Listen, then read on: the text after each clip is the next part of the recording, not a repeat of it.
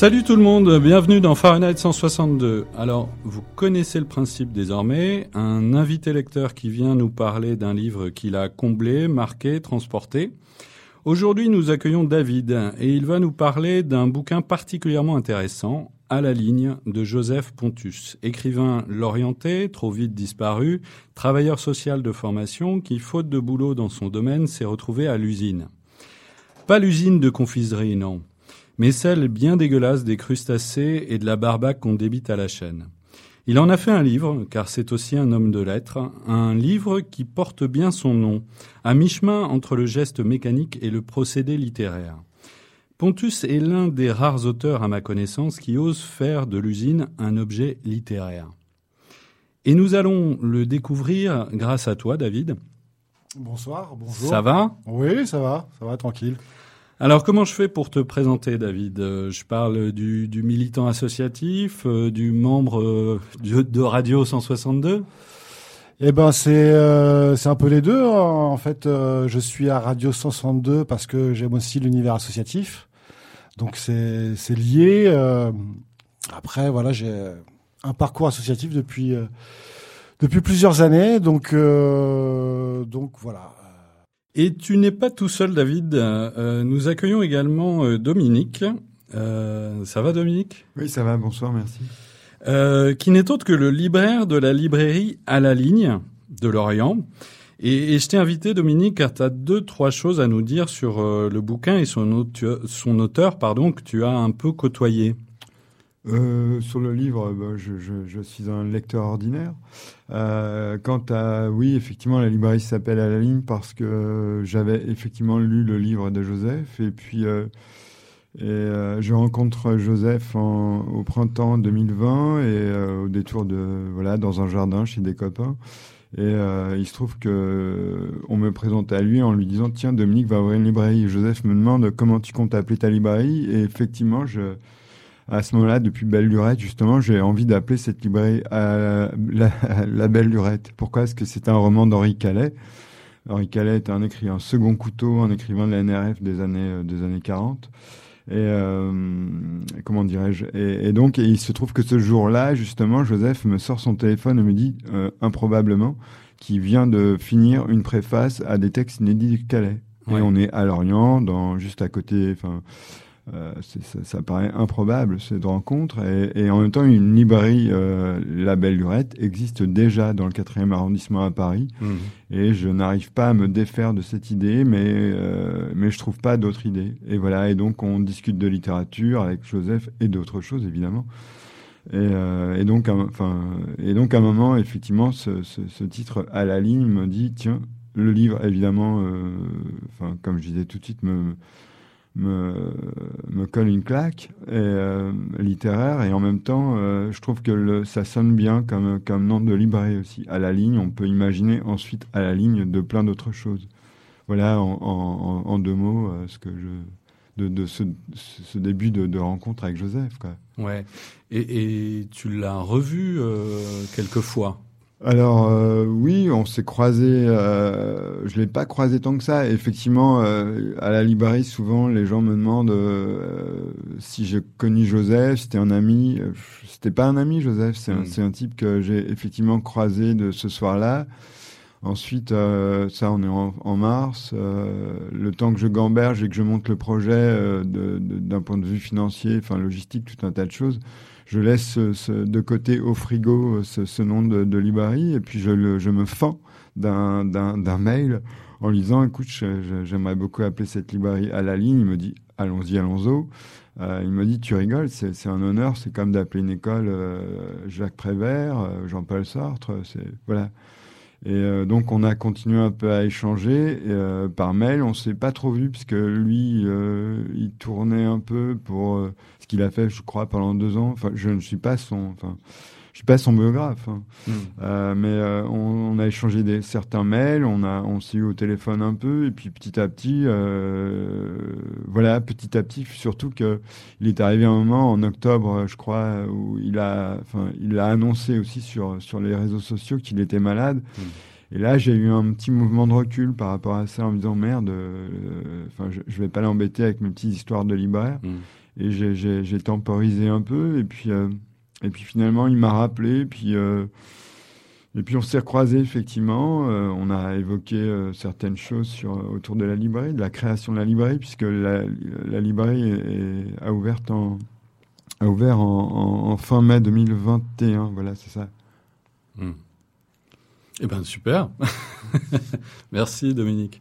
Euh, on va euh, tout de suite passer à la, la, première question que je pose à tous les invités, euh, à savoir quel genre de lecteur euh, vous êtes.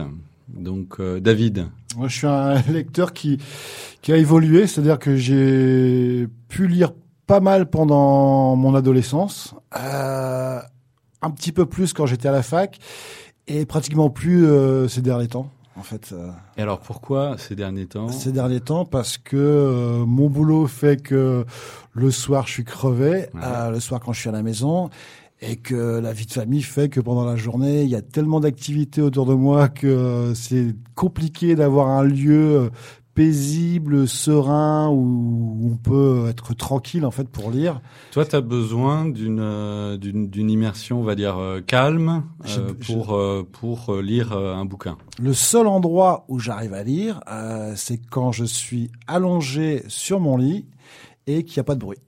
Et qu'il n'y a pas de bruit du tout. Et qu'il n'y a pas de bruit du tout. Et euh, c'est le voilà, j'ai toujours lu comme ça en fait. Est-ce que est-ce que tu mets, euh, tu as essayé euh, des, des boules qui euh, dans les oreilles pour être plus au calme quand Non, j'ai jamais essayé d'autres méthodes que celle-là en fait, parce que c'est la c'est la méthode que avec laquelle j'ai j'ai commencé à lire en fait, et ou avec la la méthode avec laquelle j'ai tout le temps lu. Mm-hmm. Et je me suis jamais. alors il y a d'autres occasions où j'essaie de lire, voilà, dans d'autres endroits, bien sûr, dans d'autres circonstances quoi. Mais le j'ai besoin de vraiment de, de, de ce cocon là et mhm. de ce confort là de bah de d'être euh, d'être allongé d'être et puis le, le calme quoi. Et euh, et dans d'autres circonstances en fait euh, j'arrive pas à me poser j'ai voilà c'est j'ai besoin de ce cadre là pour lire. Et ce qui fait que ce cadre là euh, je le retrouve le soir en allant me coucher et c'est le moment où je suis plus fatigué. Donc du coup autant te dire tu, que tu sombres. autant te dire que je sombre quand je lis ne serait-ce que 4 5 pages et que voilà, comme je dis, c'est euh, je, je, lis comme je bois une tisane, ça fait partie d'un rituel, mais c'est je voilà, je, je, je, lis comme un instant pour aller vers le sommeil en fait quoi.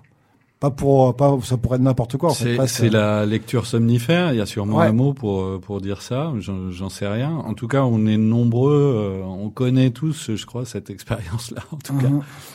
Euh, il n'y a, pas un moment euh, plus dans la journée euh, où tu t'apprécies euh, lire? Euh, ça je le fais plus. En fait, je, je pense que je le faisais avant, euh, bah, quand j'étais, quand j'avais pas de vie de famille, quoi. Hmm. Euh, il se trouve que ces moments rares dans la journée où je suis tout seul, euh, où je crois que j'ai même plus ce réflexe-là. En fait, c'est un réflexe que j'ai perdu, que j'avais quand j'étais étudiant, quand j'avais pas de vie de famille. Euh, maintenant, je me, c'est pas la première question qui va me venir à l'esprit, c'est tiens, j'ai un moment de temps libre, je suis tranquille à la maison, je vais prendre un bouquin et je vais lire quoi. J'ai, j'ai, c'est un réflexe que j'ai perdu. Mmh. Mmh. Euh, une envie peut-être que j'ai plus quoi. Donc du coup, en fait, euh, j'ai voilà, j'ai perdu ce, ce, ce rapport à, à, la lecture, d'aller jusqu'au à la fin d'un livre. Déjà, même pour moi, c'est compliqué en fait. Ah oui, carrément. Ah ouais, t'as, du mal à finir le bouquin. Ah, j'ai, j'ai du mal à finir les bouquins parce que parce que justement, comme euh, c'est de la lecture qui qui m'endort, euh, je reste concentré sur quatre ou cinq pages. Euh, j'avance pas dans le bouquin, donc je reprends ce que j'ai lu parce que j'ai oublié parce que j'ai lu la dernière fois que c'était il y a quatre cinq jours. Donc en fait. Euh, Est-ce que les, les, les lectures euh, maintenant que tu fais te marquent moins qu'avant en fait? Ah bah oui, ah oui, ah oui, bien sûr. C'est-à-dire, je ne cherche même plus un, un, bouquin qui va me marquer en fait. Hmm. C'est vraiment, je prends le bouquin qui vient. En général, ça va être un, un polar, ça va être euh, un polar avec des, des, paragraphes qui sont courts parce que je sais que peut-être que sur avant de m'endormir, je vais avoir eu le temps de, de, lire un paragraphe et qui va me permettre d'aller au prochain euh, euh, la prochaine nuit avant de avant que j'aille me coucher. C'est vraiment, en fait, c'est même plus des, des, des, bouquins qui vont me dire tiens celui-là j'ai envie de le lire quoi. C'est hmm. tiens celui-là il passe, je prends celui-là, je verrai bien ce que ça donne quoi. C'est marrant parce que j'ai l'impression qu'on parle déjà du bouquin à la ligne de, de, de Pontus, hein, parce que euh, il dit lui-même qu'après ses journées de boulot, euh, eh bien, il, il, est plus bon à grand chose hein, justement quand, quand il rentre. Et ça interroge, mm. euh, ça interroge des, je trouve un petit peu la, la, la condition, euh, alors ouvrière dans le cas de Pontus qui travaillait Mhm. à l'usine, Ouais. euh, mais la condition du travailleur en, en général qui rentre le soir et qui a plus d'énergie pour se consacrer, euh, par exemple, euh, à, à la lecture. Ben, euh, la disponibilité d'esprit, quoi. Et la, la capacité que tu as à te mettre des choses euh, dans la tête euh, qui vont te questionner euh, à un moment où le soir, par exemple, tu es complètement HS et, et, et vide. Et c'est vrai aussi, je pense, pour pour une façon, une certaine façon de lire, comme ça peut être pour une pour la télé, hein, tout Oui, simplement. oui. Bon, tu regardes un truc. Pour regarder un truc ou tu vas lire un truc pour lire un truc parce que euh, c'est juste une transition euh, pour euh, pour le moment d'aller dormir tout simplement quoi. Mhm. Carrément. Et il y a un gros marché euh, là-dessus, euh, c'est clair et net. Et toi, Dominique, quel genre de lecteur tu es? Euh, je suis un lecteur multiple. Enfin, je, je comment dirais-je? Euh, Je lis. Alors, je suis un lecteur. Je lis plein de choses, de la bande dessinée, de, un peu, de la BD, du roman, euh, des essais. euh, je lis, mais je lis aussi la liste des courses. Enfin, on lit, on passe notre vie à lire. Finalement, Ouais. on s'en rend pas compte. On a un rapport. Ce, ce dont parle David, c'est la lecture euh, romanesque ou la Mhm. lecture. Euh, voilà, la lecture plaisir peut-être. Mais euh, je- oui, euh, il me semble. Après, moi, je lis euh, le matin, l'après-midi. Ça dépend, en fait, euh, comme dit David, c'est-à-dire de l'espace psychique qu'on a. Est-ce qu'on est occupé, euh, on a le cerveau pris par euh, la contingence du quotidien, et ce qui fait qu'on a. Et euh, c'est, euh, je pense que, enfin, pour moi, c'est une discipline. Enfin, je veux dire, c'est euh, la, la, la lecture m'a sauvé la vie. Donc, euh, Mhm. à un moment, je, je crois que les gens qui ne lisent pas, c'est parce qu'ils n'ont pas trouvé les, les, les livres ou les, ou les lectures qui les amènent à devenir. On devient lecteur comme on devient un, un homme, un, un citoyen aussi. Et, et, et je, enfin, pour ma part, je, je lis un auteur m'en am- m'en amène à un autre. Après, mon métier de libraire m'amène à lire euh, des choses qui sont pas forcément dans mon champ de préféré de, de, de lecture, mais pendant très longtemps, euh, parce que j'ai passé beaucoup de temps de ma vie à lire. Enfin, je lisais parfois 10 heures par jour. Enfin, je, je faisais que ça. C'était, c'est aussi un enfermement, la lecture. C'est une ouverture sur le monde, mais parfois on peut aussi regarder autour de soi les piles de livres qui s'accumulent et ça fait comme une barricade autour de soi. Et c'est, euh, bon, ça, c'est une autre, c'est un autre rapport à la lecture, mais, mais euh, oui, on devient lecteur. C'est-à-dire qu'à un moment, on se dit, tiens, on essaye, on, on cherche euh, tel ou tel livre, et puis, comme dit David, on trouve pas, euh, on trouve pas ce qui, ce qui fait écho à ce qu'on est ou à ce qu'on a envie de, de vivre à travers la lecture. Et puis à un moment, pouf, on rencontre euh, à la ligne, on rencontre tel ou tel écrivain ou tel ou tel essai.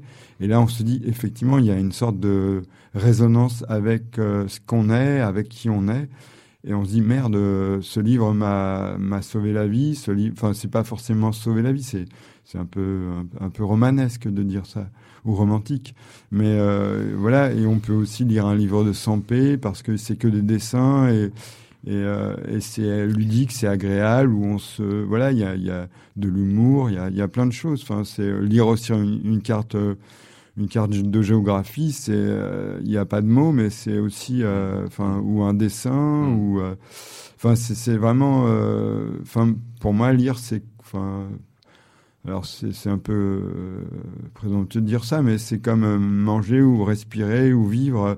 Enfin, je je peux lire dans un café euh, si je sais que j'ai, enfin si je sais, on peut lire dix minutes un poème ou deux, deux poèmes et enfin il y a, il y a de très beaux livres là-dessus d'ailleurs euh, sur, euh, enfin bref pardon mais euh, je, Non, non, je vas-y. m'é- je m'étends un peu, mais enfin voilà, oui il y a, enfin bref voilà. Est-ce est-ce que tu lis plusieurs livres en même temps?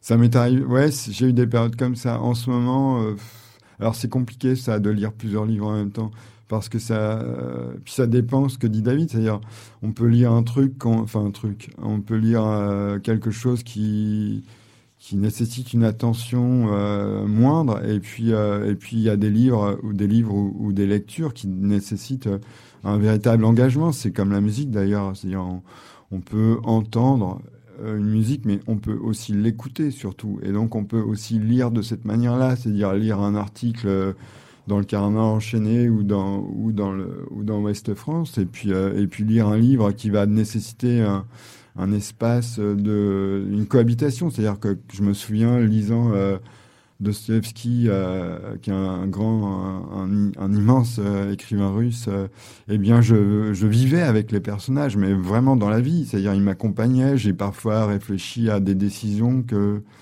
que certains personnages dans les romans prenaient dans leur propre, enfin, dans leur vie fictive.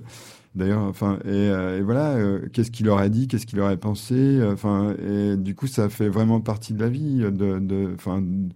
De, de, de, lire. Et le côté, enfin, ce qu'il y a de, je pense, d'assez agréable dans la lecture, c'est aussi ce silence euh, et cet espace mental que, que ça crée et imaginaire. C'est-à-dire qu'aucun, quand on regarde une image, quand on a la radio, ça fait ça aussi. Euh, ça crée quelque chose de lecture des sensations, des émotions, des images. et euh, c'est, le livre est rien sans le lecteur. Le livre est un objet, enfin, de qui n'a aucun sens sans, sans que mm. sans que sans que on se mette un individu se mette à le lire quoi. Mm, mm. C'est intéressant. Euh, David, euh, toi, qu'est-ce que ça t'apporte la, la, lecture? Euh, ça développe mon imaginaire, ça me fait euh, frissonner, ça me provoque surtout des émotions, j'ai envie de dire. Euh, ça met en colère des fois. Ça, ça peut me mettre en colère, ça peut m'émouvoir. Je veux dire, ça, ça m'apporte des, des, choses euh, que je peux rencontrer de, au quotidien, mais là qui sont concentrées euh, dans un objet. Euh, ça, ou ça pourrait des fois, voilà, des, je sais pas, hein, tu peux être ému par un livre euh, comme tu peux être ému par une sensation du quotidien. Euh, ça, ça, ça, peut, ça peut m'apporter toutes les choses de la vie et toutes les émotions en fait en fonction du, du bouquin que tu choisis. Euh, et puis voilà, ça, ça, ça développe euh, euh, l'imaginaire, je pense. Et ça peut te faire aussi vivre des aventures que toi tu n'as jamais vécues. Et ça peut te transposer dans des espaces, dans des, dans des, dans des univers, dans des époques. Euh, voilà, c'est ce que tu vas y, y chercher. C'est pour ça que tu y reviens toujours? Euh, bah là, comme je disais en ce moment, j'y reviens plus beaucoup parce que j'ai plus la disponibilité ou la capacité d'esprit euh, pour y aller. Mais en tout cas, quand j'y allais, euh, quand dans une période où je lisais plus, c'est en tout cas c'est ce que j'allais chercher, bien sûr. Ouais. Mmh. ouais. Moi, c'est ce que j'ai, c'est ce que j'ai compris, que tu avais quand même, euh, malgré euh, tous les obstacles, tu avais quand même envie d'essayer de, de, de, continuer à, à, lire malgré tout. C'est ce que j'avais compris. Hein, ben, en fait, euh, là, je me suis accroché avec ce, justement, comme euh, je me désespérais de, de, ne plus accrocher sur aucun bouquin euh, et de, de, ne plus jamais les finir. Euh, j'ai presque saisi cette occasion avec le livre à la ligne de Pontus. Là, je me suis mis des, des défis en fait. Euh, on, la personne qui m'en a parlé me l'a un peu proposé comme une provocation. Et, et moi, en fait, euh, je te l'ai proposé euh, par rapport à cette émission pour mhm. me dire, allez, on va en parler à la radio, comme ça, je suis au moins obligé de, de, de le lire. non, mais c'est vrai, sérieusement. Et je l'ai lu après, en fait. Mais je t'en ai parlé, tiens, ce bouquin, il a l'air intéressant. Ce serait bien qu'on en parle à la radio, mais en, comme ça, en même temps, je me disais, bah, il faut que j'aille jusqu'au bout. C'est marrant. après, je l'ai lu, bien sûr, et euh, j'ai pris ma claque. Mais euh, voilà. Et eh ben justement, la, la claque, on y vient. Euh, vous écoutez Fahrenheit 162, l'émission littéraire de Radio 162. Nous accueillons David et Dominique qui nous parlent d'À la ligne de Joseph Pontus.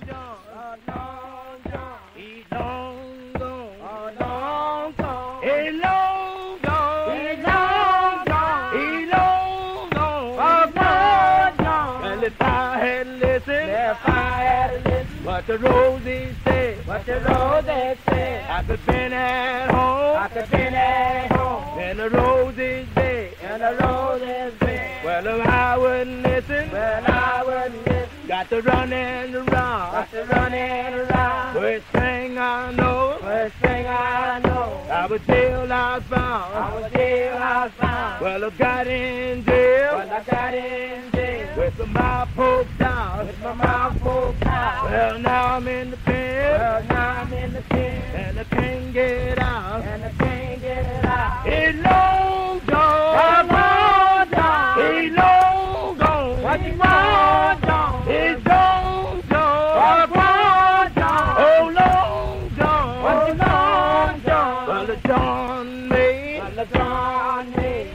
Parachute. There's a parachute. Well, the funniest shoe. Well, the funny shoe. That was ever seen. That was ever seen. At a healing a heel in front, and a heel behind, and a heel behind. Well, he didn't know where, well, he didn't know where, that the boy was blind, that the boy was blind. He long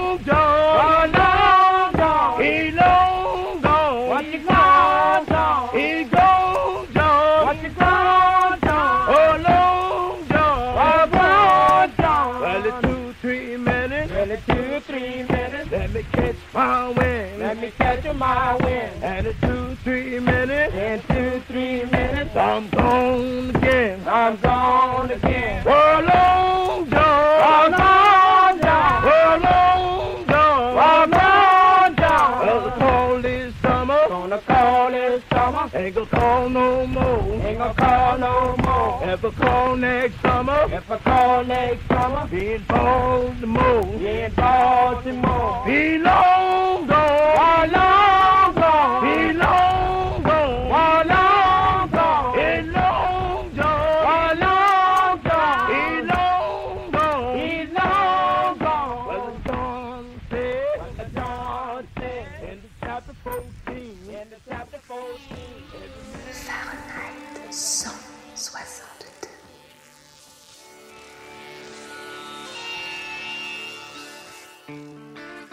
émission présentée par Pierre Boillier en exclusivité sur Radio 162. De retour avec David, mon invité du jour et Dominique de la librairie à la ligne dans Fahrenheit 162. Alors David, j'ai beaucoup apprécié ton choix musical, euh, car, car avec les, les work songs, euh, on se retrouve un peu dans les champs de coton euh, du, du Mississippi en compagnie des esclaves qui se crèvent à la tâche. Ouais. Et, et d'ailleurs, Pontus euh, parle de la, de la chanson comme d'une soupape pour supporter l'insupportable. Est-ce que c'est ce que tu as voulu évoquer? C'est exactement la même chose.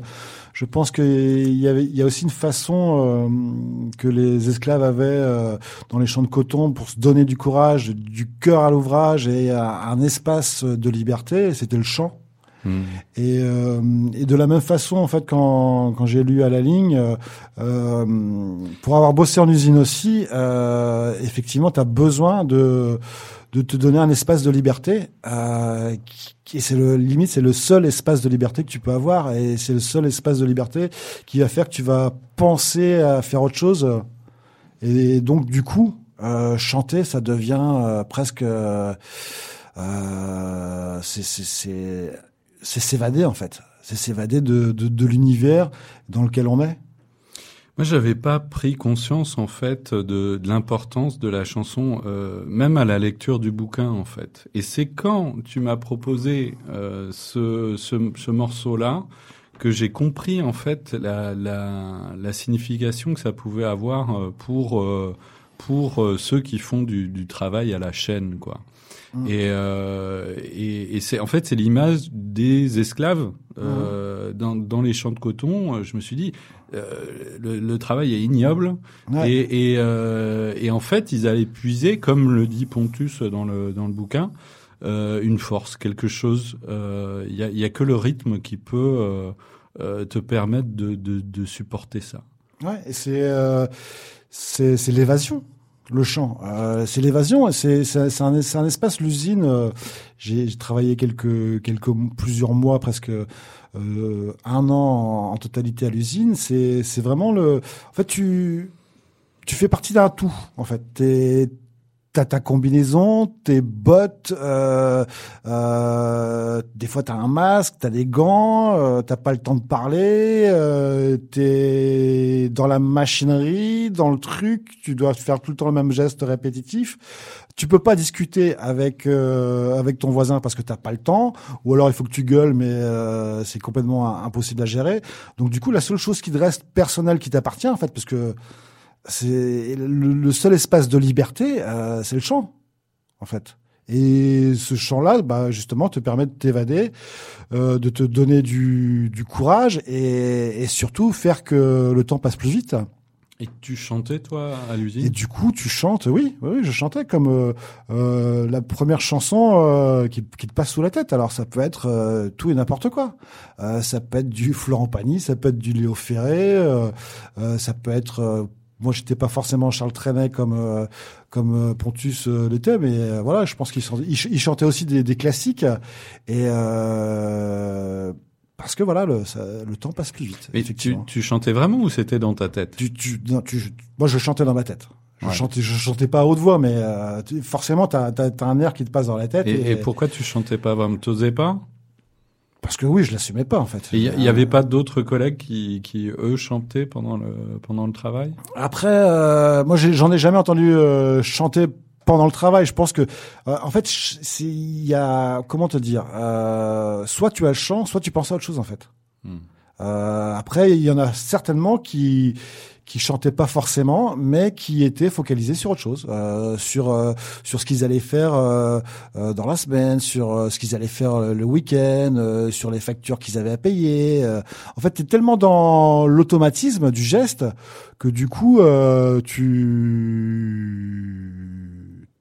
tu es capable de penser à autre chose tout en faisant le geste. Donc, euh, tu peux te t'é- t'évader comme ça. Euh, dans le bouquin, euh, à la ligne, c'est ce qu'il dit. Et des fois, il pouvait penser, je sais pas, aux pages qu'il avait écrites déjà, ou euh, ou à une chanson, ou euh, ou à un autre sujet du quotidien, ou euh, à une balade qu'il avait fait le dimanche après-midi. En fait, tu tu t'appropries ton espace à toi, comme pour te permettre, j'ai envie de dire, de de dépasser euh, une réalité en fait qui est un peu euh, pas très agréable si on peut dire quoi. Hmm.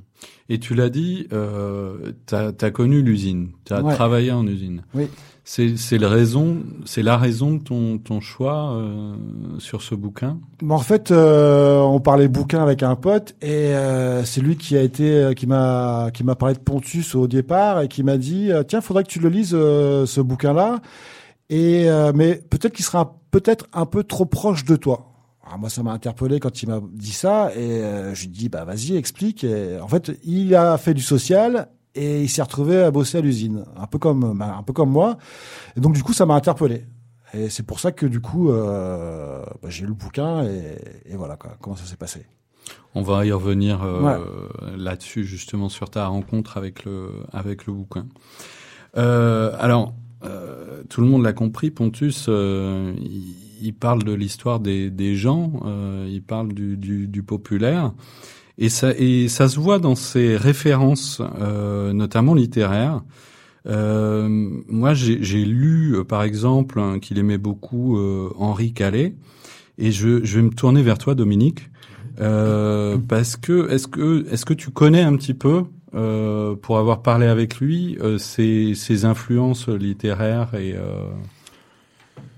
Oui, disons que Joseph euh, fait plutôt, euh, au, au- départ, il a plutôt une formation classique, c'est-à-dire que c'est quelqu'un qui fait euh, cagne et hippocagne, il est, euh, donc il, il s'envoie toute la littérature classique. Après, il s'arrête, euh, il s'arrête et ça devient. Il en parle d'ailleurs dans le roman, euh, notamment de Dumas, puisqu'à un moment il évoque l'idée euh, qu'il coupe des queues de vache et euh, qui se prend pour D'Artagnan, et, et donc ça, c'est quand même quelque chose qui est très prégnant. Euh, chez lui, il y a quand même beaucoup de livres de de, de Dumas. Je crois qu'il s'est envoyé tout Dumas.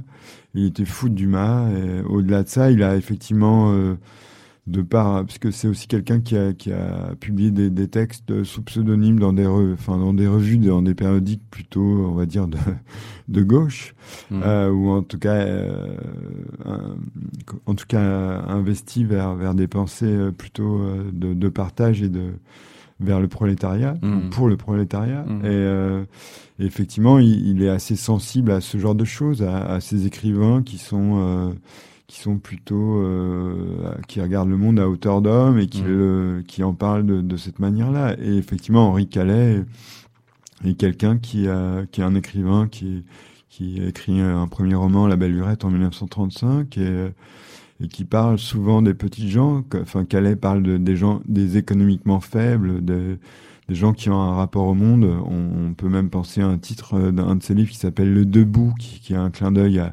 joindre le debout. Enfin, voilà, il y a toujours chez, chez lui ce, ce, ce- dans les debout, il y a un portrait de ses parents qu'elle qu'elle décrit, c'est, enfin, fait une description de ses parents qui est assez saisissante sur la pauvreté du monde, et notamment à Paris, puisqu'il c'est un, un auteur parisien. Il a, il a souvent écrit, enfin, Calais au-delà de ses, de ses romans, a écrit beaucoup de- d'articles dans des dans des journaux comme Combat ou Terre des Hommes, qui sont Mhm. quand même des journaux euh, d'après-guerre euh, euh, qui défendent des, des idées quand même euh, assez, euh, assez, assez sociales. Et il me semble que, que Joseph s'inscrit. Je suis pas sûr qu'il y pense. Et, je, je sais pas. D'ailleurs, je parlerai pas en son nom. Il n'est pas là. Euh, mais euh, il y, a- cette euh, filiation là avec des auteurs comme il a eu le, prix Eugène Daby. Enfin voilà. Daby, c'est pas n'importe qui dans, l'univers de la littérature française du XXe siècle. Et on peut remonter comme ça le, temps, le temps littéraire ou de la création littéraire à travers des auteurs qui ont ponctué sa vie. Il évoque aussi d'ailleurs dans une préface euh, Louis Calafert, qui est aussi un écrivain euh, italien, immigré italien, qui a écrit sur les, notamment sur les Minguettes, euh, un quartier, euh, ce qu'on appelait euh, pas à l'époque euh, la banlieue ou, la ZUP, où les, Itali- les immigrés italiens atterrissent dans des bidonvilles et, et pardon, Calafert parle de ça dans Requiem des innocents ou le partage des vivants, y compris aussi dans son, son grand roman qui s'appelle Septentrion, qui a été interdit par le ministère de l'Intérieur jusqu'en 1984. Donc euh, il y a tout ça, cette filiation qui, qui fait que après, euh, effectivement, il y a, plein d'autres choses chez, enfin, il y a, il y a le, le roman, euh, le roman, le, roman de Thierry Metz qui s'appelle Le journal à manœuvre. Il y a aussi le, livre, très beau livre de, de Georges Navel euh, qui s'appelle Travaux, qui, qui évoque, euh, enfin c'est plus qu'une évocation d'ailleurs, sur le travail manuel, sur cette euh, Alors, je, me, je me permets de t'interrompre. Euh, Il y a, y a une, ex- une expression que tu utilises pour euh, qualifier ces auteurs-là. Euh, tu, tu parles de euh, d'écrivains de, second couteau de la littérature française. Et effectivement, moi, je les connais, je les connais pas. Euh, est-ce que est-ce que c'est justement quand on est un écrivain et, et qu'on écrit sur euh, le peuple, est-ce que euh, il y, a, y a un lien avec le fait qu'on qu'on qu'on soit pas connu? Est-ce que tu Non, c'est en fait quand je dis les seconds couteaux, euh, c'est parce que c'est des gens dans l'histoire littéraire qui passent sous les sous les radars de de l'existentialisme ou du nouveau roman et Mm. qui euh, qui sont pas euh, qui à la mode, c'est ça? Ouais, qui sont pas vraiment à la mode, qui sont des des ouais, donc des seconds couteaux, des, gens qui écrivent euh, ou un, type comme Marc Bernard qui a écrit des, romans savoureux, enfin savoureux, des romans euh, d'une grande tendresse, d'une grande d'une douce mélancolie, euh, c'est vraiment très très beau. Et, ce sont des gens qui ont pas eu, en tout cas au moment de la publication de leur livre, parfois des reconnaissances de leur père ou de certains éditeurs qui savent très bien ce qu'ils défendent, mais qui euh, qui trouvent pas forcément le public ou, ou le public les trouve pas peut-être aussi. Et effectivement, ces auteurs-là euh, ben, sont des seconds couteaux dans la mesure où euh, ils sont, enfin, effectivement, on pourrait parler de, de, de gens beaucoup plus connus, euh, de Sartre ou de, ou, enfin, Zola, quoi. Ouais, ouais. Enfin, Zola, c'est plutôt le, le roman euh, réaliste du 19e siècle. Mais oui, oui, ça, ça peut partir de là, bien sûr. Enfin, sauf que le point de vue de, de enfin, par exemple, de, de, de Pontus ou de, ou de, ou de Calais ou de ces gens-là, c'est que ils y sont vraiment. Quoi. Zola, il fait de, enfin, il, enfin, Ils ont pas baigné dedans. Je, suis pas historien de, de enfin, je- Ils sont, ils sont parmi eux, c'est ça que tu veux dire, ces écrivains-là oui, ils sont, ils sont dedans. Il y a, il y a, enfin, on a, il y a eu une rencontre entre Joseph et puis euh, euh, un autre auteur euh, sur, enfin, lors d'une radio où, en fait, un philosophe qui s'appelle, euh, j'ai oublié son nom, qui s'appelle euh, Arthur Lock- Lockman a écrit un livre qui s'appelle La vie solide, la charpente comme esthétique du fer, fer du, du, du pas du fer, mais F A I R E. Euh, et en l'occurrence. euh, euh, enfin, Joseph a vraiment vécu cette expérience parce qu'il a été, comme il le, dès le début dans le roman, il évoque cette idée que il va pas pour faire un documentaire ni pour ni pour se pâmer sur euh, tiens qui sont les. euh, J'ai rien contre ça. hein, c'est aussi c'est une autre démarche, c'est tout.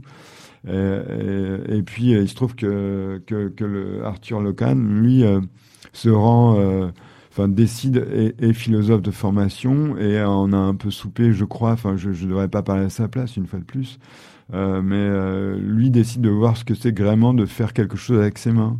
Et mais il empêche que de par sa formation et peut-être, peut-être, enfin, par, par aussi son milieu social, euh, a envie de découvrir ce que c'est que le travail manuel, alors que alors qu'il n'est pas nécessairement obligé de le faire, je crois. Mmh, mmh. Et donc ça, ça quand même, ça met une autre distance Mhm. dans la réalité dans le contexte. euh, Et, dans, et sûrement dans le rendu ensuite. Ouais, c'est ça. ouais. C'est pas le même travail. ouais. David, tu, tu voulais ajouter quelque chose? Euh, moi, ça m'a fait penser à un bouquin que j'avais lu de, de Jack London, en fait, euh, quand il a, il a écrit un, un livre sur les, les gens qui vivaient dans la rue euh, à Londres.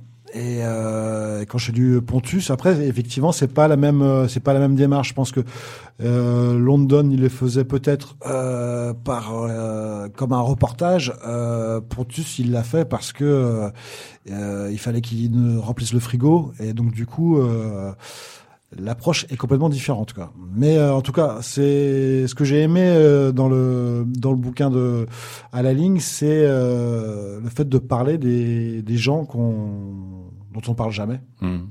Et euh, comme euh, Jack London ou d'autres auteurs l'ont fait, euh, là, ça ça m'a fait ça fait du presque du bien. En fait, ça m'a presque rassuré sur euh, sur euh, sur des choses qu'on pouvait découvrir et des choses euh, comme euh, les, les soignants qui qui qui en parlaient avant le Covid, euh, les éboueurs qui en parlaient avant le Covid, les ouvriers, l'usine, euh, on n'en parle jamais quoi. Et du coup, c'est aussi pour ça que euh, ce livre euh, m'intéressait et ça m'intéressait qu'on en parle euh, un petit peu à la radio aussi quoi. Alors on va explorer ton lien avec euh, cette œuvre, on va retourner à l'origine lors de ta première lecture. Est-ce que tu peux nous raconter ta, ta rencontre avec ce, ce livre-là? Ah bah, le contexte, euh, je l'ai déjà situé, donc c'était un peu comme une ouais. comme une euh, comme une provocation, et donc je me dis j'ai saisi la balle pour euh, pour aller euh, au bout de au bout de ce livre. Et en fait, euh, très très rapidement, voilà ça. Le, le sujet déjà, le, le thème m'a intéressé. Euh, T'avais quel âge euh, à l'époque? Quand j'ai lu le bouquin. Ouais. Ah non, bah le, en fait j'ai lu le bouquin il y a il y a il y a il y a il y a, il y a un mois là. C'est, c'est- Ah, c'est- je ah, pensais non. que tu l'avais déjà lu Ah avant. non, non, non, non, non, c'est justement, c'est le pote, il m'en a parlé il y a, il y a 5-6 mois. Et donc, du coup, euh, voilà, c'est c'est très récent la lecture, en fait, de, de ce livre-là. Je viens juste de, de, de le découvrir, en fait. Donc, c'est pas, c'est pas un bouquin qui, qui m'a, que j'ai découvert quand il est sorti à l'époque, quoi. C'est un bouquin que, dont j'ai entendu parler il y a, il y a quelques mois et que, je, et que je viens de lire. D'accord. Et tu l'as, tu l'as lu dans quelle, euh, dans quelle ambiance? Celle que tu décrivais tout à l'heure, euh, dans, dans ton lit, au Ouais. calme, Ouais, ouais, ouais, c'est ça, ouais. dans le noir? Pas dans le noir, mais, Est-ce que tu allumes la lumière? Euh, oui, quand même, un petit peu, ça peut aider pour la lecture. Quoi. non, mais voilà, c'est euh, ce que j'ai aimé aussi, c'est que euh, on parlait de disponibilité de de- d'esprit ou de, de concentration ou de, de lecture euh, euh, pour aborder un livre. Euh, là où j'ai accroché en, en dehors du, du thème qui était abordé, que ce soit lui le, bah, le héros un peu central de son livre, c'est aussi cette cette façon de d'écrire en fait euh, qui est très très très accessible et euh, pour euh, il écrit sur euh, sur les gens avec lesquels il a travaillé euh, il se met en situation avec eux mais en même temps je me demande si euh, quelque part il écrit pas aussi un petit peu pour eux et en tout cas je, je sens c'est quelqu'un que je sens accessible dans sa façon d'être et dans sa façon d'écrire malgré le fait que ce soit quelqu'un de lettré euh, il n'utilise pas, tu vois, un- une, une écriture qui pourrait être complètement euh, Hmm. euh, exclusive C'est- ou, euh, ou excluante. C'est justement euh, ma question en fait. T'aimes bien ce, ce côté brut de, de l'écriture de, d'à la ligne? Il faut dire Ouais. qu'il met, il met pas de ponctuation. Euh, il, il va à la ligne justement alors que le, la, la phrase, Si tant est, on sait plus où est le point, Mhm. mais on sait plus où est le, le, le- la fin finalement de la phrase. Du coup, moi, moi, ça m'évoque. euh, moi, pour moi, je- on tombe dans la poésie tout de suite. Ouais. Euh, cette, ce, ce côté un peu brut te, te, te gêne pas? Enfin, ça t'a. En fait, euh, moi, ça m'a. C'est c'est lui qui. J'ai lu des différents trucs sur lui. Sur lui, euh, il écrit. C'est ce qu'il disait, si je, si je me trompe pas. Il écrit comme il travaille en fait. Mm. donc, oui, euh, il, le, il le dit d'ailleurs. Il le dit lui-même. Mm. Donc euh, le fait que ce soit brut, en fait, euh, j'ai envie de te dire, euh, euh, la vie à l'usine, elle est brute. Mm. Euh, elle, Complètement. elle, elle est dure, elle est directe, elle est, euh, elle est pas réfléchie, elle est automatique. Et, euh, et en- entre sa façon d'écrire et, et sa façon de vivre euh, sa journée à l'usine, bah, je trouvais que c'était en fait complètement cohérent. Quoi. Et je me dire qu'en fait, il a, je sais pas comment il a passé ces deux ou trois années-là, mais euh, je me dis qu'il a tout le temps baigné dans cet univers-là parce que euh, la journée, il se tapait ses journées d'usine et en rentrant chez lui, alors qu'il pourrait se dire, allez, je vais me poser dans mon canapé, je vais me reposer parce que j'en peux plus, euh, il prenait quand même euh, deux trois heures par euh, par jour après avoir écrit euh, euh, pour avancer sur sur son sur ce qui est devenu son bouquin quoi. Mm. Et donc du coup en fait il faisait que continuer prolonger ce, ce geste là en fait presque automatique Mm. je sais pas. C'est- En tout cas, c'est comme ça que moi je l'ai ressenti et j'ai trouvé que c'était très cohérent en fait entre sa façon d'écrire et sa façon de, de, de travailler à l'usine. Eh ben, moi, je dirais que justement, ça enlève le, euh, un côté bourgeois en fait de, de l'écriture. C'est-à-dire que la, la ponctuation, euh, je trouve cette, cette aisance pour justement avoir une une, une diction, euh, le, le fait de pouvoir avoir le temps de reprendre son souffle, euh, de correctement articuler. Mm. Euh, c'est vrai que si tu l'enlèves, bah, t'enlèves un côté, j'ai j'ai envie de dire, euh, bourgeois de, de, de la lecture euh, et de l'écriture aussi. Oui, parce que là en fait tu tu prends le, le bouquin euh, comme tu le sens. Euh, tu t'arrêtes euh, Ouais. comme tu veux euh, et euh, donc c'est oui c'est ça c'est il y a une facilité de lecture alors ce qui veut pas dire que le propos est, est pas pertinent loin de là hein. parce que en même temps c'est il y a aussi une forme de, de poésie euh, dans cet univers qui est quand même euh, particulièrement glauque. euh, on parle de, je parle de l'abattoir particulièrement. Ouais. Et lui, il arrive à, à créer. Moi, ce qui m'a intéressé, c'est en dehors de, de mettre les, euh, comment dire, les, les ouvriers euh, qui, qui, qu'il apprécie, je pense, euh, particulièrement, ou en tout cas pour lesquels il a de l'empathie, c'est d'arriver à quand même à sortir de la poésie, à s'évader, à trouver des espaces d'évasion euh, dans cet univers-là qui est, qui est complètement, euh, oui, euh, oui, brutal, effectivement. Hmm. C'est marrant en t'écoutant, j'ai vraiment euh, conscience justement que le, le- le- finalement l'objectif euh, pour Pontus quand, il- quand il est à l'usine, c'est trouver ses failles, euh, trouver là où il est possible de s'évader quand on fait un, un travail au- aussi dur. Mais et, et tu insistes bien, tu insistes bien là-dessus. Et d'autant plus que tu, tu, tu sais ce que c'est, quoi. Ouais, ouais, ouais. Et euh, après, ce qui, ce qui, ce qui m'interpelle, c'est, sa capacité à, à pouvoir écrire euh, en rentrant chez lui. Oui. Ça, oui. ça, ça, ça me surprend beaucoup parce que, comme euh, j'ai pu le, le, le lire aussi, euh, ça veut dire que en écrivant, en rentrant à la maison, quand tu es dans un processus d'écriture en rentrant à la maison, tu en as pour deux, trois heures après ta journée d'usine. Mhm. Ce qui veut dire que ça le prive aussi de, bah, de sa journée avec sa femme, euh, de sa balade avec son chien. Donc ça, ça passait avant ça en fait. Ouais. Et Et, quand- et il en redemande d'ailleurs. C'est-à-dire qu'il il dit je, je me prends au jeu. C'est-à-dire qu'il y a une il y a une mécanique qui se met en place euh, à ce niveau-là.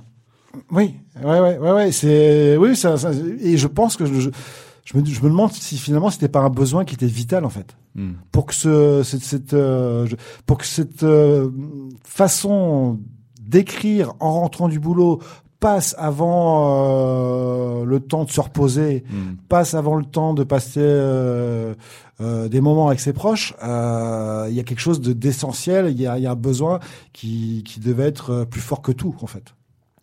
Et quel goût te laisse cette cette lecture? Quel goût me laisse cette lecture? Hmm, hmm. Difficile? Bah en fait j'ai l'impression que un petit peu de d'amertume en fait finalement Euh, d'amertume dans le sens où euh, Pour pour toi?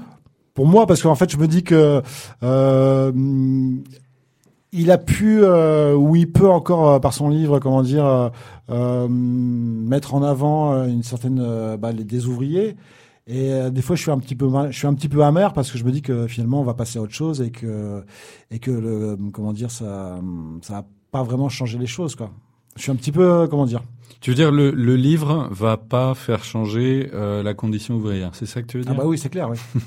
oui, oui. Mais euh, en tout cas, ça le mérite de d'en parler un petit peu. Et c'est déjà pas mal, et c'est déjà énorme. Oui. Donc du coup, voilà, je suis pas. Ça. Juste ce petit truc, c'est que ça s'appelle à la ligne, mais il- en dessous il y a un sous-titre qui s'appelle euh, Feuillet d'usine, et en fait euh, ça renvoie à un texte de René Char un- Ouais. qui s'appelle euh, Feuillet d'hypnose. dans lequel euh, René Char parle de la guerre, en fait, que René Char a fait la guerre en 14-18, si je me souviens Mhm. bien. Et il y a un petit clin d'œil comme ça et une sorte de parallèle euh, que fait Joseph entre l'usine et la guerre, quoi. C'est-à-dire Ouais. qu'il y a vraiment, on va au, on va au combat, on va, on y laisse sa peau, quoi. Mais oui, et ça, et ça se sent bien. Il y a, il y a, il y a pas mal de passages justement où il décrit euh, ben, ce que ce que ça provoque euh, dans, dans son dans son corps, Ouais, dans hein, son de, corps, de, de, ouais. de travailler à l'usine. Et c'est et c'est franchement pas euh, anodin. Ça ça ça ça marque. C'est des c'est des douleurs. C'est euh, Euh, pour avoir vu un, un reportage il y a pas longtemps justement sur les gens qui travaillent à l'abattoir, euh, et s'il faut parler crûment de- des personnes qui euh, qui tuent des, des vaches ou, ou pour euh, voilà, euh, ces personnes-là en fait, sur le reportage que j'ai vu, c'est cette personne-là qui était responsable de tuer des vaches. Elle a été suivie par un psy et elle avait les symptômes d'un traumatisé de guerre quoi. ouais. Donc quand tu dans ta journée tu dois balancer euh, 50 cartouches euh, dans le crâne d'une vache euh, et que tu fais ça euh, 5 jours par semaine, euh, 52 semaines par an, euh, bon, tu as peut-être un peu de vacances quand même, euh, tu peux imaginer, euh, on parle pas de petites fileurs psychologiques, hein, on parle de, moi je te parle de cataclysme psychologique chez des gens. Euh, Et je suis sûr que c'est pas et pris ça, en tu, compte. Et ça, ça, tu peux pas en parler, tu en parles jamais. Je veux dire, comment ce, ce, ce mec-là, il va en parler à ses enfants, ça, par exemple? Ouais, c'est de la mort. hein. C'est, c'est, il fabrique pas des Playmobil, il, Ouais. il tue, il tue des, enfin, il tue de la, il tue quoi. C'est de la mort. Ouais. Donc on, parle des, des, des douleurs physiques, euh, Pontus, euh, l'évolution sur son corps, il, Ouais. voilà, il, il- son corps a évolué et tout ça machin, mais euh, psychologiquement, c'est euh, effectivement il y a une fatigue qui s'installe, qui, qui t'empêche presque de, de pouvoir te sortir de cette situation-là et de faire autre chose. Et puis tu as, aussi oui la- les, traumatismes psychologiques, quoi. Surtout que c'est pas vraiment un métier qui va t'épanouir ou qui va te, te permettre de passer vers autre chose, quoi, ou d'évoluer. Mm. Ou j'ai vu des gens quand je bossais à l'usine qui étaient là depuis 30 ans, quoi. Hum, hum. Euh, et euh, peut-être que eux-mêmes, euh, bah, peut-être que leur père et travaillait déjà à l'usine, Mmh. et de génération en génération, ils travaillaient à l'usine. Et, et en fait, moi, j'étais de passage. Je me suis dit, mais comment ils font eux qui sont là depuis 30 ans? Euh, Et quelque part, j'avais aussi euh, bien une certaine admiration pour eux, quoi, parce que tous les jours, ils vont, ils vont, ils vont, ils vont dans, dans l'arène. Et, euh, et voilà, ouais, il y a une, une certaine forme de respect qui se dégageait, quoi. Je pense pas que ce soit pris en compte par la, la- ce qu'on appelle aujourd'hui la pénibilité du, du travail. Hein. C'est tout, tout ça, euh, ça, ça, ça passe à la trappe. C'est une pièce du rouage. Hein. Hum, C'est une pièce du rouage. Tu fonctionnes plus, euh, on, on trouvera quelqu'un d'autre en fait. Hmm. Euh, ce que dit euh, Pontus, c'est que l'intérim a, a tué en fait la classe ouvrière. Hmm. C'est que t'as plus de, de phénomène de, de, de, de, de, de, de- de- comment dire de, de classe ouvrière en fait. Maintenant, euh, tu fais pas ton boulot, t'es plus efficace. Euh, le lendemain matin, euh, la, la boîte intérim, elle appelle quelqu'un d'autre et puis basta. Hein. hum. Donc du coup, ce qui explique aussi que tu as des t'as des gens à l'usine qui euh, sont sous euh, sous, sous antibiotiques, euh, sous antidouleurs et qui vont quand même bosser, Hum. qui vont bosser alors qu'ils ont les tendinites de partout, qui sont cramés parce que si jamais ils lâchent, eh ben le lendemain matin il y a quelqu'un d'autre. Alors, on, on va venir à l'aspect politique parce que Ouais. j'ai- j'ai des questions euh, à vous à vous poser euh, là-dessus. Et on va faire une petite pause avec le morceau que j'ai choisi pour illustrer à la ligne. Euh, C'est Thank You Satan, interprété par le groupe Dionysos.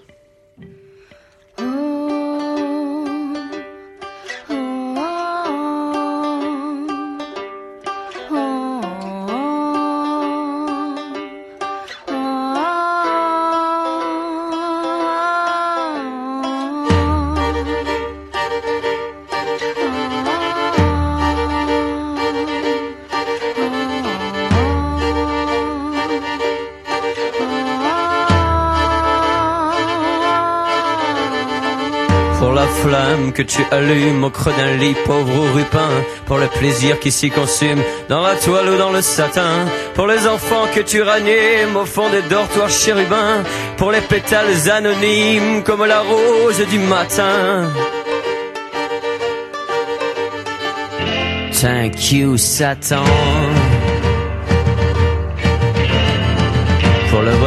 que tu recouvres de ton chandail tendre et rouquin, pour les portées que tu lui ouvres sur la tanière des rupins, pour le condamné que tu veilles à l'abbaye du mont en l'air, pour le rhum que tu lui conseilles et le mégot que tu lui sers. Thank you, Satan. Que tu sèmes dans le remords des assassins. Et pour ces cœurs qui battent quand même dans la poitrine des putains Pour les idées que tu maquilles dans la tête du citoyen Pour la prise de la Bastille même si ça ne sert à rien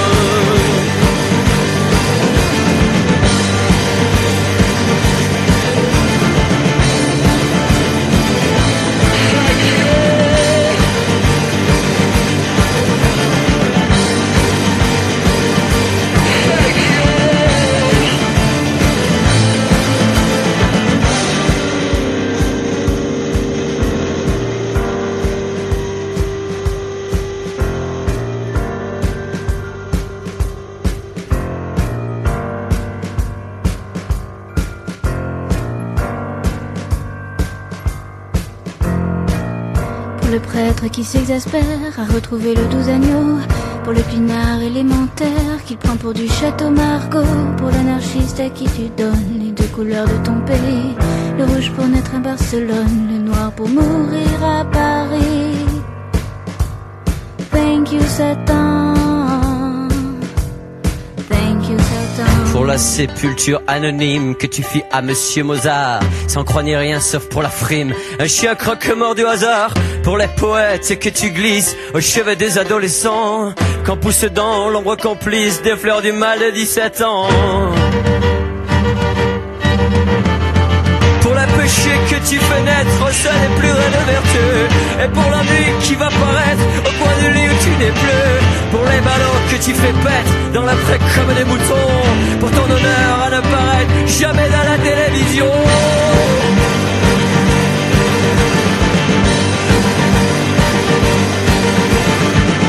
tout cela et plus encore pour la solitude des rois Le rire à la tête de mort, le moyen de tourner la loi. Et qu'on ne me fasse pointer que je chante pourtant bien. Dans ce monde où les muselières ne sont plus faites pour les chiens. Thank you, salon. You are the Birdman. Thank you, salon. You'll make me Birdman.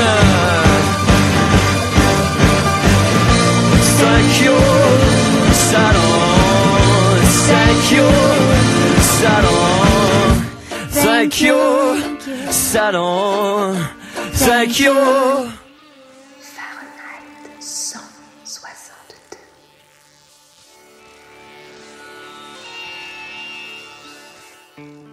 Une émission présentée par Pierre Boillier en exclusivité sur Radio 162. De retour sur Fahrenheit 162 avec David et Dominique qui nous emmènent au Turbin avec à la ligne de Joseph Pontus. Alors David, avec cette chanson, tu as deviné que je vais faire mon avocat du diable parce qu'à la lecture du, du bouquin, je me suis posé la question est-ce qu'on choisit de devenir euh, ouvrier à la chaîne? Est-ce que c'est pas toujours un aveu de, de défaite de, de terminer à l'usine et une, je dirais, une victoire du, du capitalisme qui nous a servi. Euh, je vais te répondre, euh, quand tu es à l'école et que tu travailles mal, on te dit euh, fais attention, si tu travailles mal, tu finiras à l'usine. C'est un discours qui a été véhiculé, quoi. Après, je pense que en fait, ça se transmet. Ça se transmet de génération en génération, en fait, le, le fait de travailler à l'usine. Ouais. Euh, C'est un, c'est un a- héritage. C'est vrai, bien sûr, il y a, je, moi je je crois pas à la génération euh, spontanée. Euh, euh, J'ai cru euh, voir aussi quelque part qu'il faut euh, qu'il faut six générations pour euh, changer de de classe sociale. Euh, le mec qui a bossé à l'usine, euh, il l'a choisi, il l'a pas choisi, mais il s'est même pas posé la question en fait, je crois. Euh, je crois que tu bosses à l'usine comme ton père allait bosser à l'usine, tu bosses à la mine comme ton père allait bosser à la mine. Quoi, c'est des, c'est des générations qui se qui, se succèdent les unes les autres. Euh, le capitalisme, bien sûr qu'il a gagné, Bah, évidemment, parce qu'à partir du moment où euh, où t'es plus une pièce du roi, c'est ce qu'on disait tout à l'heure.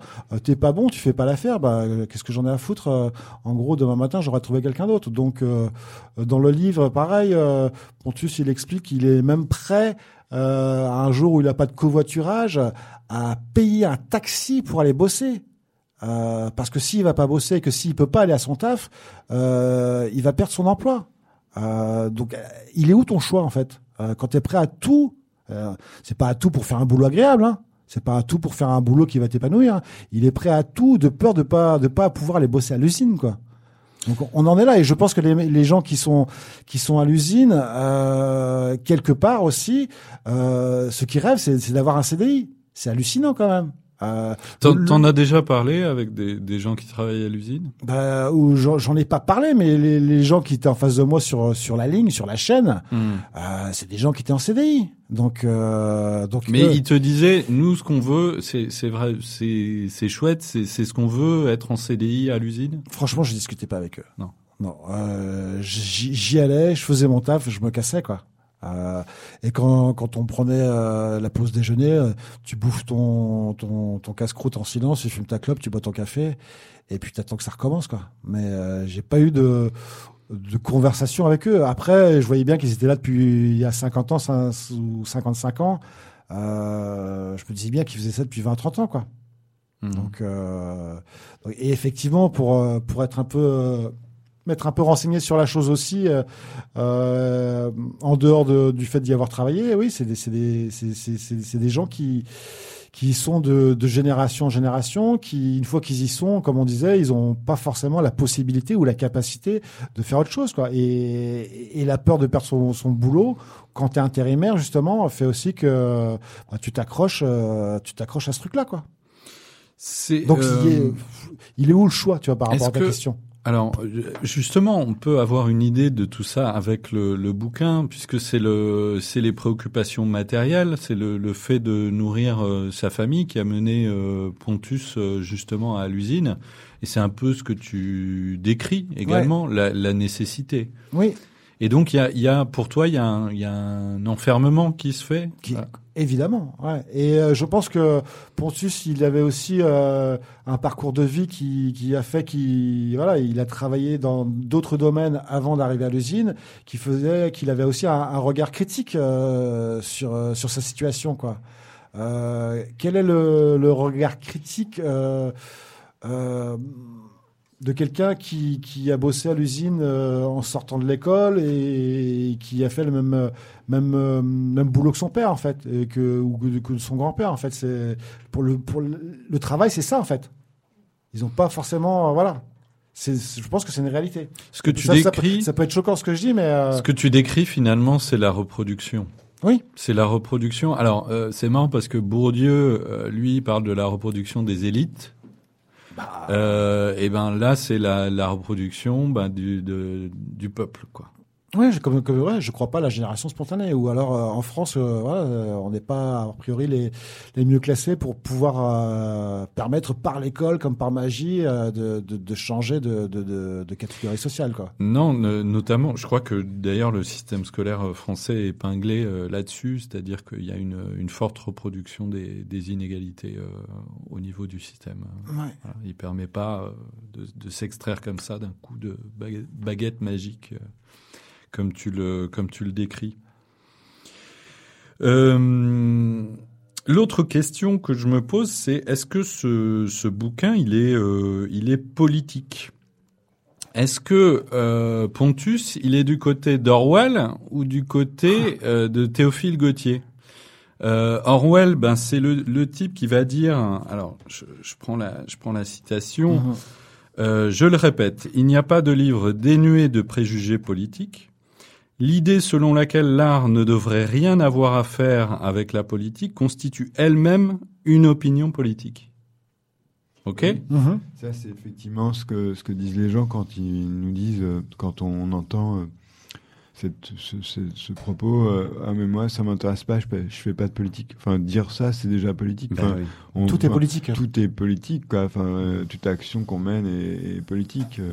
Oui, mais il y a, il y a euh, comment dire, en face, euh, t'as euh, Théophile Gautier qui lui, c'est c'est l'art pour l'art, c'est-à-dire que l'art, ça doit être, ça doit pouvoir euh, s'abstraire euh, de de tout ce qui fait euh, la, la vie de, de tous les jours. Après, ça a son contexte historique, euh, patati patata. Mais euh, Bah, où il- vous où vous placez Pontus Bah, disons qu'il y a, il y a quand même plusieurs, enfin, dans la littérature contemporaine, il y a, enfin, c'est un gros mot, mais il y a, il y a plusieurs courants, il y a plusieurs, il y a, il y a, il y a, il y a, il y a la littérature qui est, euh, en, en l'occurrence, réaliste. Mais ce qu'il y a d'intéressant, je crois, chez Joseph, c'est que, euh, effectivement, il y a la dimension politique, mais il y a la dimension poétique, et c'est ce qui fait la force du livre. C'est-à-dire que Mm. il tord le cou à plein de choses et il est peut-être le, allez, on va, je vais oser le dire, enfin, euh, modestement, hein.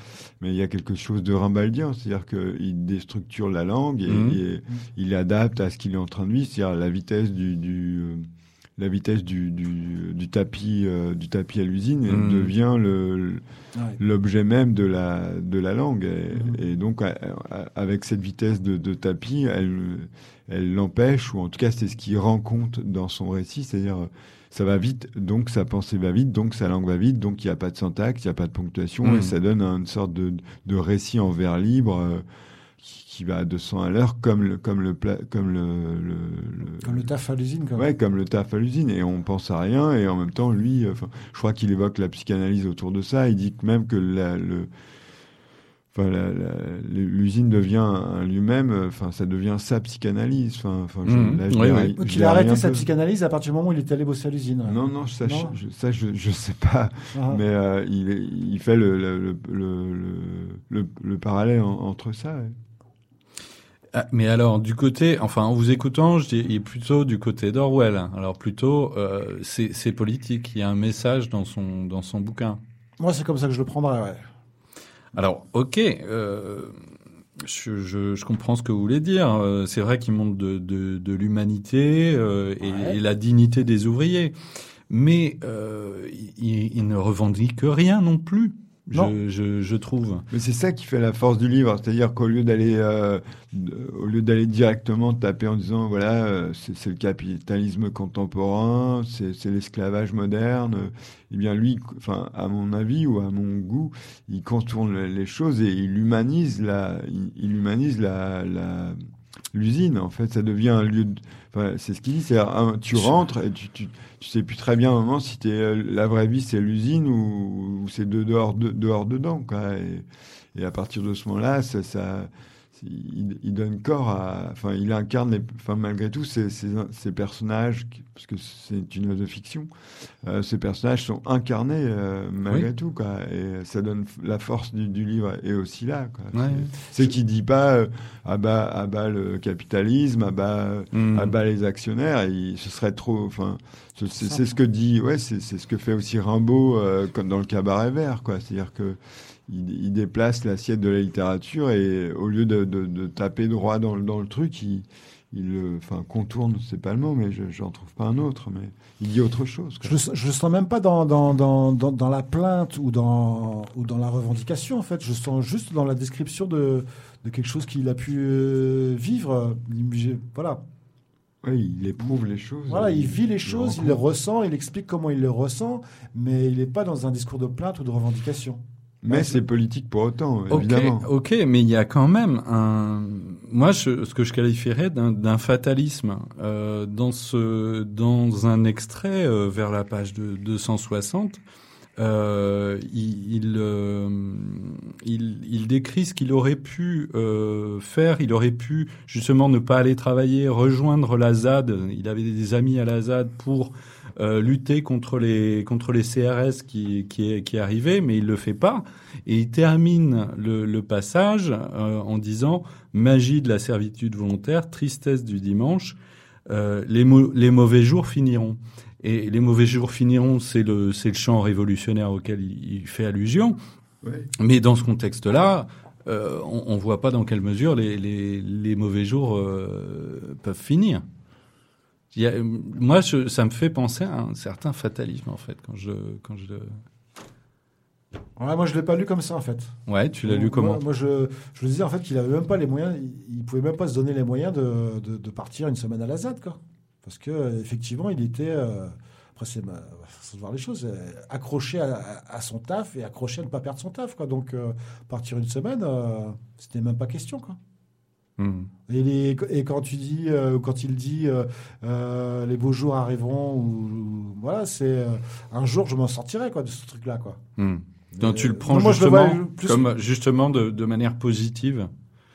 Bah, plutôt que comme, de un, comme un manière, espoir que- qui se donne. J'ai pas pu participer à ce truc-là Mm. auquel j'aurais Mm. bien aimé parce que il faut que je remplisse le frigo.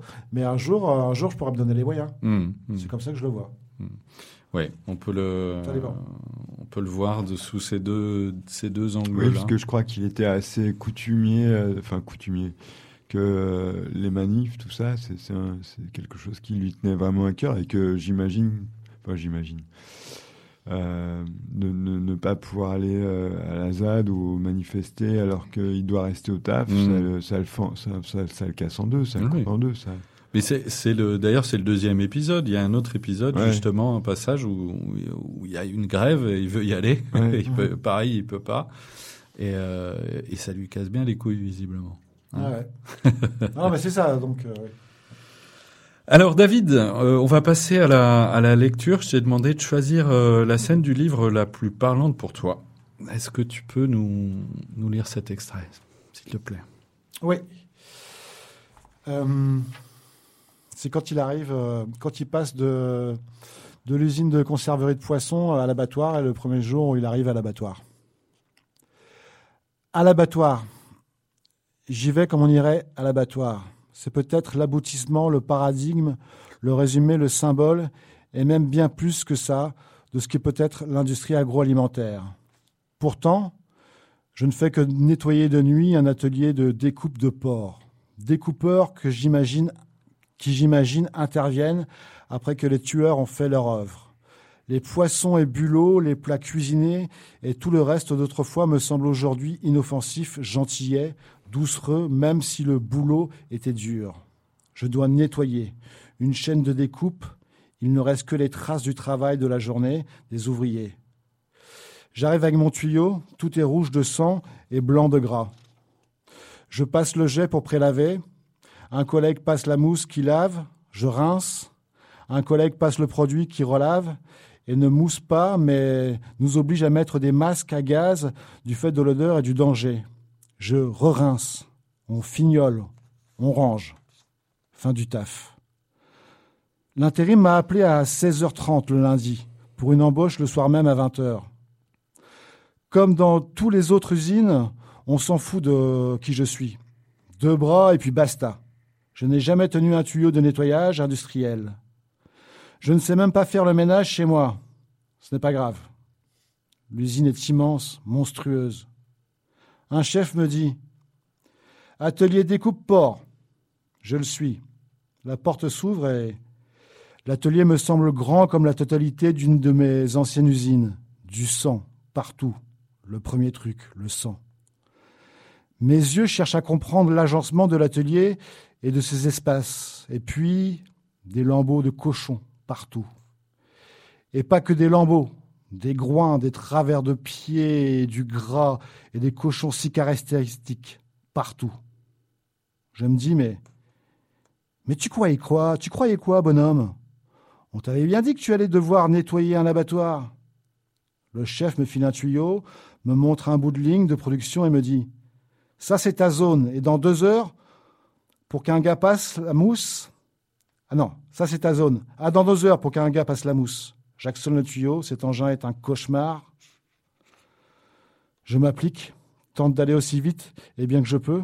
Le chef repasse. Évidemment que je fais de la merde, je bouffe du sang, au sens propre du terme.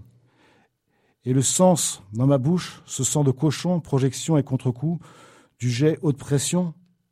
À la pause au vestiaire, miroir bien passé et usé, chacun se regarde et se nettoie en silence. Des collègues nettoyeurs racontent qu'à l'endroit où ils bossent, les ouvriers de la journée n'ont même pas enlevé leur merde.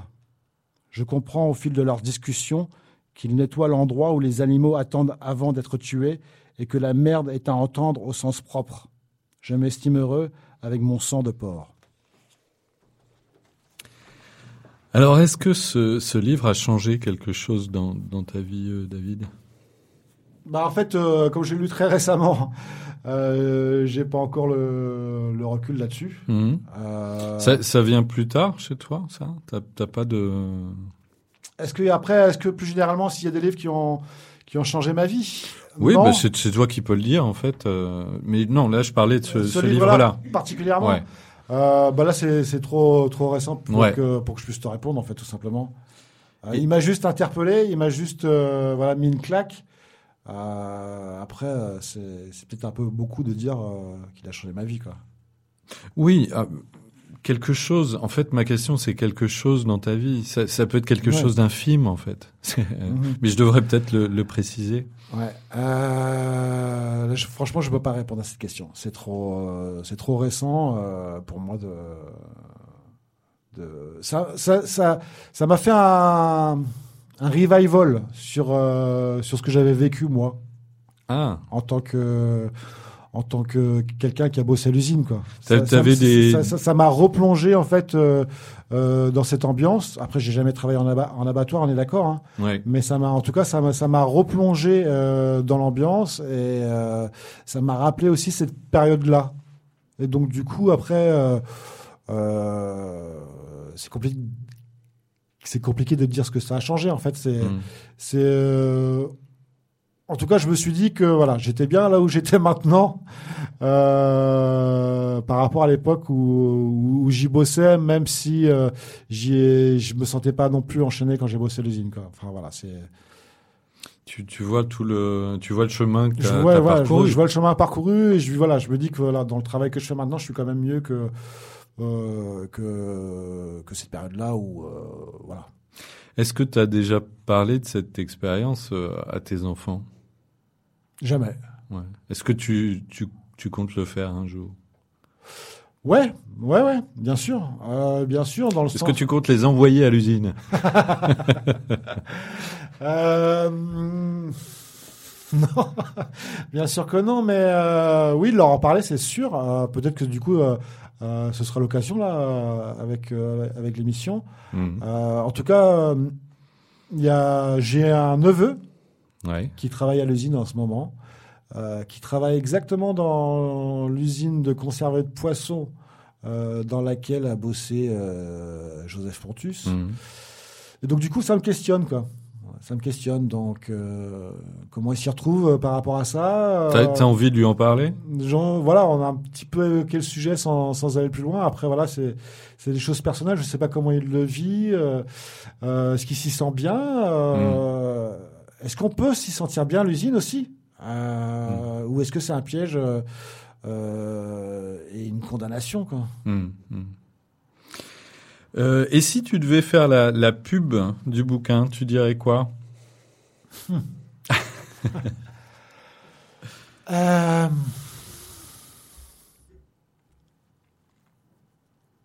Je sais pas, on parlait de. de tu parlais tout à l'heure, Dominique, de, d'artistes, de, d'écrivains réalistes.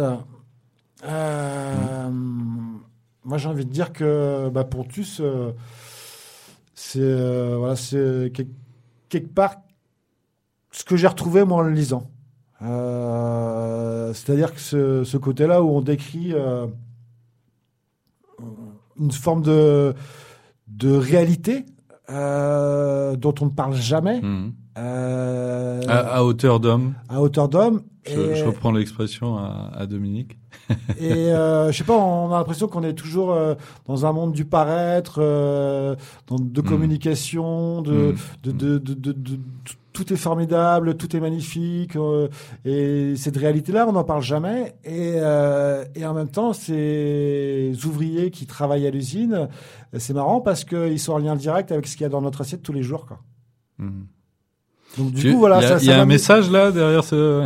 Ouais, bah oui, bien sûr. Il y a, oui, il y a, il y a, il y a, il y a un message où, euh, où euh, dans le sens où euh, Ils sont utiles. euh, ils sont utiles, essentiels. euh, euh, non, c'est ce que voilà. On, après, on va pas faire le débat sur les non, sur les essentiels et non essentiels, quoi. Mais euh, si, à un moment, ce que je veux dire, c'est qu'on a parlé de certains métiers. euh, après, voilà, c'est le débat. il- il- sur certains métiers plus essentiels que d'autres, quoi. Et mm. celui-là, en tout cas, en, euh, de travail à l'usine, on l'a jamais abordé. Mhm. Et pourtant, euh, pourtant, s'il y a un métier qui est essentiel, il, il en fait partie aussi, quoi. Mhm. Et voilà. Eh bien, on va terminer là-dessus. Euh, merci à toi, David. Merci à toi. Merci, Dominique, d'être venu. Euh, merci à Sido euh, à la technique. Merci Sido. Euh, à la ligne est édité à la table ronde euh, en folio. Euh, avec David, on vous donne rencard, rencard à l'hydrophone à Lorient le vendredi 4 mars, car il y a une lecture concert du livre de Monsieur Pontus. Et euh, si vous aussi vous voulez venir raconter ce lien entre vous et votre livre préféré, contactez-nous par mail à euh, contact@radio162.fr. À bientôt. À bientôt. Salut. Merci. Fahrenheit 162.